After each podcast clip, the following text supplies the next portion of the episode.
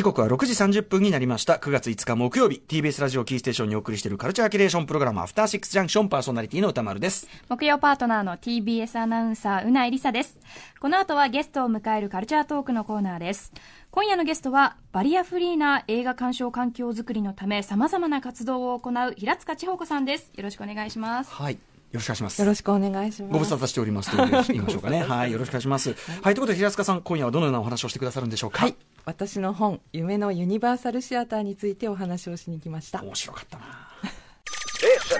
アフターシックスジャンクション。アフターシックスジャンクション。カルチャー界の重要人物を迎えてお話を伺うカルチャートークのコーナーです。はい、えー、今夜のゲストは、えー、日本初の、えーと、ユニバーサルシアターであるね、シネマチュプキタバタを設立されました、えー、バリアフリー映画鑑賞推進団体シティライツ代表、えー、平塚千穂子さんです。いらっしゃいませ。はい、どうぞよろしくお願いします。はい、お願いします。えー、ではですね、まず平塚千穂子さん、プロフィールのご紹介、えー、うなぎさんお願いします。はい、えー、平塚千穂子さんは、1972年生まれ、早稲田大学教育学部を卒業されています。飲食店や映画館、早稲田松竹などの勤務を経て、2001年、バリアフリー映画鑑賞推奨、失礼しました、バリアフリー映画鑑賞推進団体、シティライツを設立しています。2016年、日本初のユニバーサルシアター、シネマチュプキタバタを設立しています。その功績が称えられ、これまでヘレン・ケラー、サリバン賞、日本映画ペンクラブ賞特別奨励賞、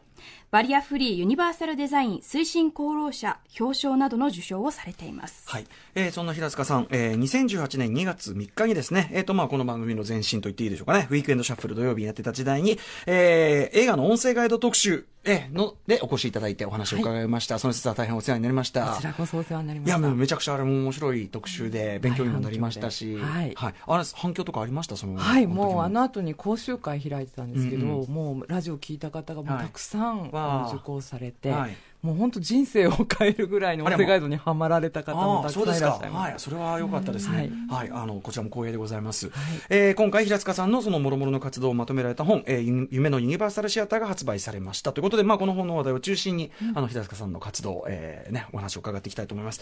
はい、改めてちょっとその映画の音声ガイド、まあ何回もねあのここまでもお話出てますけど、前に特集やったそれ実どういうものなのか具体的にというのを改めてちょっと説明願えますか？はい。えっ、ー、とまあ目の見えない方々なので、まあ、映像が見えないので、うん、映画のセリフとかあの音を頼りにあの耳で鑑賞してるんですね、はい、そのセリフの隙間や場面転換に視覚情報を補うナレーションというのを入れて、うん、それを同時に聞きながら想像して楽しんでいただく、はい、そのナレーションが音声ガイドになります、うん、前回はねそのウィークエンドシャッフルでやった時は実際のその映画の一場面を僕らがその音声ガイド未経験で、はい、えーとまあ、自分たちなりにこう説明を加えてやってみると、でやってみた結果あのー、そういう視覚障害の方が欲しい情報はそこじゃねえよ。こういう、これこれこういう情報が入っとらんだろうかと。そう、みたいな、はい、そう、そこはいらんのじゃとか、はい。はい、えー、こういうことが必要なんだみたいな、はい、あの、ところでなかなかこう気づきというか、はい、映画を見るとはそもそもどういう体験なのかを、もう一回僕らも追体験というか、整理するような体験もあって、めちゃめちゃ勉強にもなりましたし、はい。と同時にこれやっぱり毎作品ね、要するにそのシーンごとの、もしくは演出ごとの演技ごとの意味っていうのをちゃんと考えながらやんなきゃいけないし、しかもそれをこう時間芸術ですからどんどんどんどん進んでいっちゃうから、はい、えー、限られた尺内に、端的に入れてというね。はい。はい。ということで、その後も、まあ、ずっとその作業をされてるわけですもんね。はい、そうですね。はい、本当に大変です。でも非常に、こう、まあ、大変となんだけど、やっぱりその、講習とかね、受けられた方はわかると思うけど、映画好きな人だったら絶対これめっちゃ面白いっていうか、はい。あの、もちろんその、普通に映画を見ていると思っている我々も、あの、なんか、すごく目を気づかされるというかね。そうですね。うん、本当に、あの、今回今上映中の怪獣の子供の監督もこの間、はい、すごい、あの、新しい映画鑑賞の可能性広げてくれたって言ってくださって、うん、あ、そうですか。か、はい、怪獣の子供ね、アニメーションで、はい、えっと、まあ、私もね、こう、表、この間表しましたけど、あんなね、画面内の情報量が多い。これはちょっと平塚さん、ね、無茶な作品選び難関な作品でしたけど、うちの、あの、支配人の和田君が、もう果敢に取り組んでくれて、えー、これまた、声優の能登真美子さんの協力によって、本当素晴らしい音声ガイドが。そう。ちょっと怪獣の子供をどう料理したのかも、すごい、それも、なんか、僕も体験した。これ今、上映中なんですもんね。はい、上映中です。田畑でね、はい、はい、ちょっとやってるうちにそれを伺いたいなと思っております。はいでですね、えっ、と、改めまして平塚さんの活動ではですね、えっ、と、元から遡っておりますと、えっ、と、そのシティライツというバリアフリー映画鑑賞推進団体、まあ、今回のご本にもね、いろいろ記冊が書かれてますが、そもそもこういう活動をされようと思った、で、こう、組織をね、立ち上げられたはい。のは、どう、どういう、こう、流れなんですか、まあ、立ち上げ当時はもう2001年のことになるんですけれども、まあ、その当時映画を見たいのに諦めるしかないって思ってる視覚障害者の方々のえ存在を知ったっていうのがもう、そもそものきっかけですね、うんなんとかできないか、で最初はあのチャップリンの街の日シティライツの,、はい。あの名前の由来なんですけど、はい。この街の日をどうにか視覚障害者に伝えられないかっていうちょっとね。ハードルの高いところから入ったねもちろんね、チャップリンの街の日はね、誰もが知る名作であると同時に、サイレント映画ですから。そうなんです。その、まだ音声がついてればね、はい。なんとなく類推もできるけど、はい。というあたりで、なんちゅう、あの、なんていうの、万有にね、いきなり、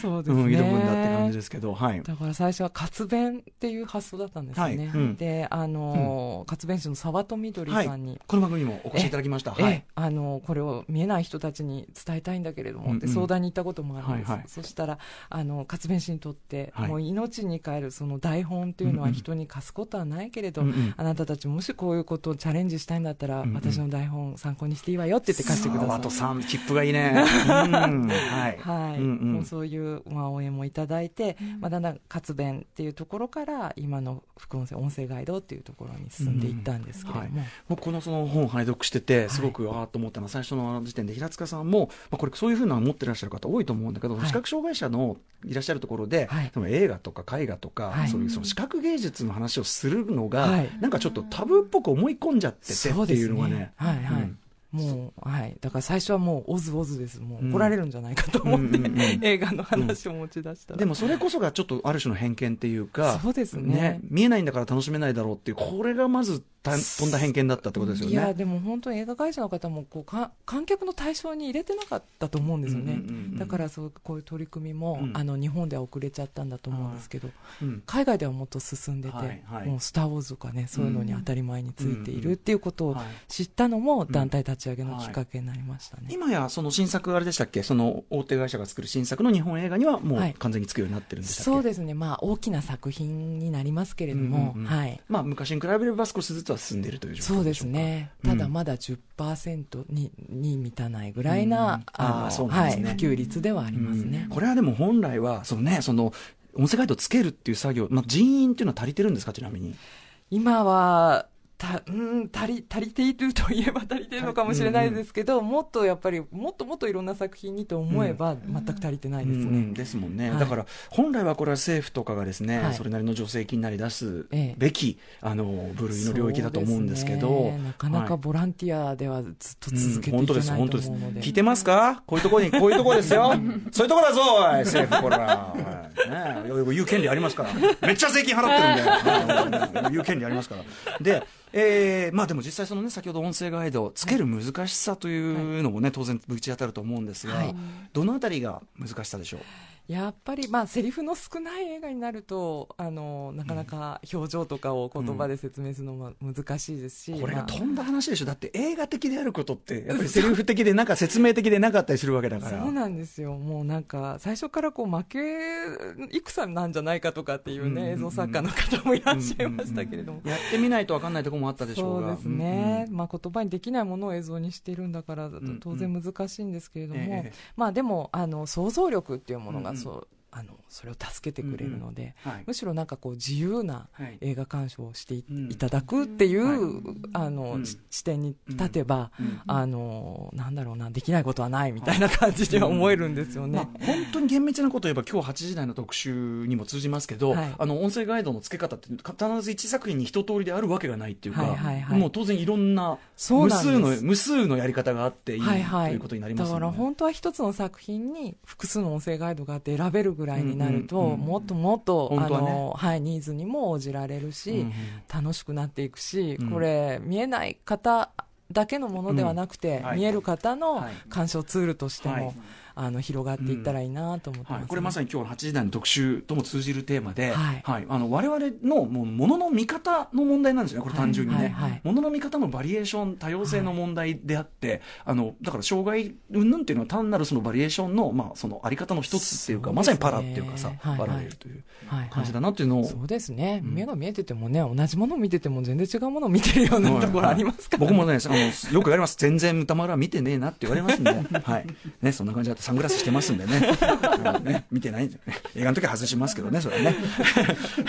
で、あのそれこそ、はい。あの視覚障害のその度合いといいましょうか、例えばその先天的な最初からこう全盲である方と、はい。途中で視力を、まあ、少しずつ例えば失われた方とかだと、やっぱりその情報がね、その与えて分かる情報っていうの度合いも違ったりすると思うんですけど、はいはいはい。そういうのに関してはどう対応されてるんですか、そうですね、まあ、まあ一言で言ってしまえば中道を行くっていう感じにはなるんですけれども、やっぱりこうあの感覚的になんていうのかな、まあみ見えて見えてる経験がある人っていうのはあの例えば背景に何があってどういう構図になっててとかいう,、うんこうあのフレームの中のうんうん。ものをはい。想像しますけれども。場面って。う。んはい、先天的な方っていうのはもっとこうその世界にもう入り込んでしまう。まあ、そのフレームっていう概念がないんですよね。確かに確かだから背景とかなんか夕日をバックにとかあんまりそういう感覚で考えてなくて、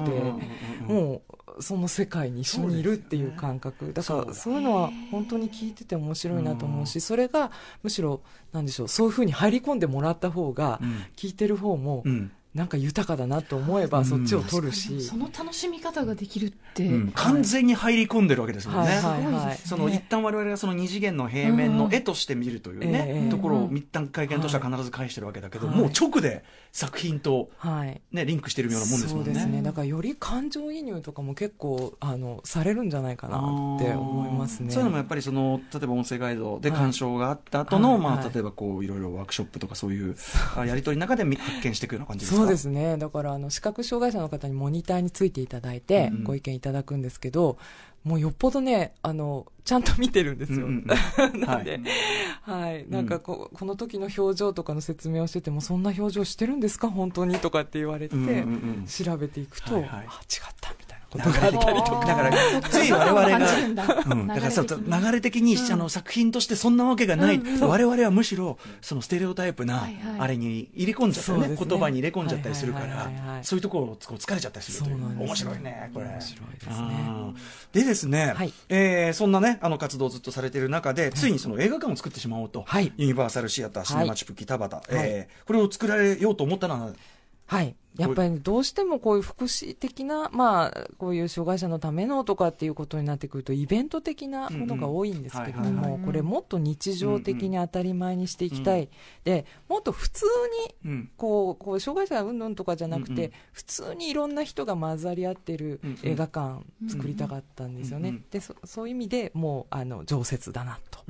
はい。いいですね、そはいのね。はい、シネマチュクキ田端っていうね、はい。えーやられてる、えっ、と、まあ、ずっと何年になるんでしたっけ、こちら開かれて。あの、9月1日で3周年迎えまして。あおめでとうございます。はいはい。でですね、この、えーユニバーサルシアター、シネマチュクキ田端、当然田端にあるわけですけど、えっ、と、具体的に、えっ、と、どういうあたりが普通の映画館と違うところだっていうのは？はい、あの、まあ、いろんな方が安心してお楽しみいただけるように、常時イヤホン音声ガイドというのがついているのと、日本映画でも日本語字幕がついています。うん。あと、小さな親子鑑賞室というのがあって、うんうん。あの、小さいお子さんお連れのお母さんとか、まあ、発達障害のお子さんとかでも、あの、個室で安心して、うん。はい。あの、映画が見られるようになっております。はいということで、だから、あの、障害云々ということではなく、もう誰もが、どんな立場の人もが、そうなんです。あの一般の方も普通に見に来ていただいてて、ただそういう障害を持った方が来ても大丈夫だよっていうツールを用意しているだけで、うんうんうんそういう方々が集まって見る映画館ではないっていうのははい本当に、ということを言っておかないといけないですね。はご理解いただきたいですね。そして本来はこういうのがもう、はい。もっといっぱいというか普通にその辺にいっぱいあるというかね,、ね。映画館とはこういうものだぐらいの、うん。はいはい、感じでもういあってほしいろんな方と共有する体験が映画の良さだと思うんですよね。はい。そうじゃなかったら今時はむしろそのお家でね、もうちゃちゃっと配信でねそうなんです見れるんだから、はい。うん。集まって見る意味っていうのはだいぶその薄まってるわけでだからこそこういうこれがむしろ重要性っていうか、そうですね、うん、昔あのニューシネマパラダイスとかのあの雑多なあの、えー、映画館のあのムードとか、はい、まあ、昔はね日本の映画館、えー、シアター一期一会って映画館の話でもね、まあ、えー、まあ、あのあんまり褒められたもんじゃない とこも多かったですけど昔の映画館ね、はい、ですから分かります。こう雑多な感じとかね、はいはい。もっとオープンな感じ。そうですね。なんで飲食も自由ですしあんまり禁止事項を設けてませんので、うん、ゆるりと。楽しんでいただける空間になっていると思います、はい、そういう意味でもユニバーサルと、はい、で、えー、平塚さん的に今後こうこういう活動していきたいなとか、はい、あとは、まあ、例えばこういうところが課題だとさっきのね大井政府じゃないけど、はい、こういうところが課題で、はい、おこういうやつらおいちょっとこうてめえ助けねえのかこれ これ私口が悪いですけど 口が悪いですけどこれをねもうちょっと。まあ、でもやっぱりこう経営は大変なんですよね、映画館であの当館は本当にちっちゃくて20席しかないちっちゃな映画館なので、うんうん、あの皆さんの本当ご支援があのないとこう続いていかないで、これ本当に夢のユニバーサルシアターって言ってるんですけれども、えー、まあこんなちっちゃな映画館で経営成り立たせていくこと自体がもうまさに夢っていう領域だと思うんです、それを皆さんで叶えていただきたいというか、こういう映画館が潰れない社会を皆さんで一緒に作っていただきたいなって思ってまさにフィールド・オブ・ドリームスならぬシアター・オブ・ドリームスなんですね。はい、はいなので、ちょっとぜひね、まあ、あの、ぜぜひシネマチュピ田畑に行っていただくのが何、まずはね、はい、一つのあれでしょうし、はい、えー、あとこちらの本を買っていただくのも一つの手かと、はい、えー、平塚千子さんの本、夢のユニバーサルシアター読者工房さんから発売中、えー、っとですね、えー、税別2000円、まあ、ただ同然と言わざるを得ないのが現状でしょう。えー、で、まあ、いろいろその平塚さんの活動と一緒に、あの、はい、ローマの休日のね、音声ガイドの例がね、こう載ってて、実例が、はい、うん、で、こういう、こういう意図でこういう感じにしてますみたいなのもついて。て、すごいイメージしやすいと思うので、うん、もう皆さんご存知の有名な場面の数々が、なるほどなという感じでなっていますので、はい、はい、ぜひちょっとこれ参考にしていただくとですね、はい、どんなものか分かるんじゃないかなと思います。えー、そして。そして平塚さんの出版記念兼シネマチュプ北畑3周年記念でトークショー付きの上映会を行います。まず9月11日水曜日のお昼1時からは映画シティライツ。ま、街の日、はい、ということですね。ごめんなさい、これはですね、あのシティライツの初期の頃の活動たドキュメンタリー映画でですね、これ映画美学校の学生さんが、うん、あの既得な学生さんが作ってくれた、ちょっとなかなか他で見れない作品です。素晴らしいです、ね、ドキュメンタリー映画ということですね。はい、そして9月18日水曜日は、えー、午後3時から映画世界一と言われた映画館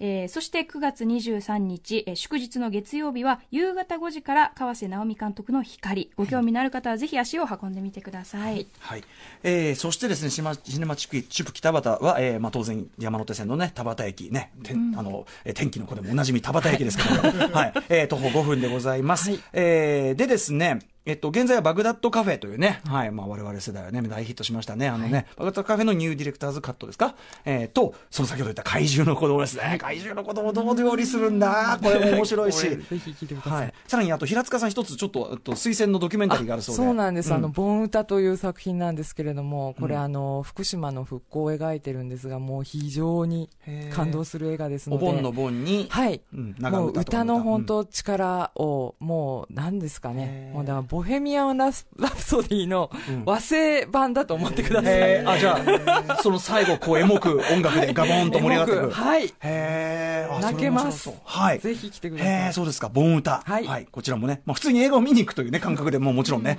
シネマチュプ北畑行っていただきたいと思います。あと、シネマチュプ北畑の言えてねえよ、えサポータークラブの会員になれば、平塚さんの素晴らしい活動の数々、えこの映画を支援することにもなりますので、えこちらも合わせてホームページを確認してみてください。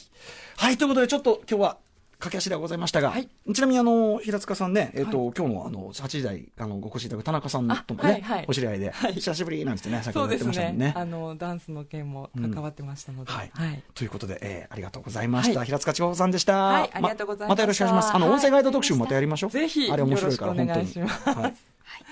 明日のこの時間は歌丸さんが最新映画を評論する週刊映画辞表ムービーウォッチメンです。はい、えー、今口コミでファンが増加中です。本当に実感の完全実施制作映画なんですが本当にファンがめちゃめちゃ広がっている評判が広がっている、えー、メランコリックを評論します。え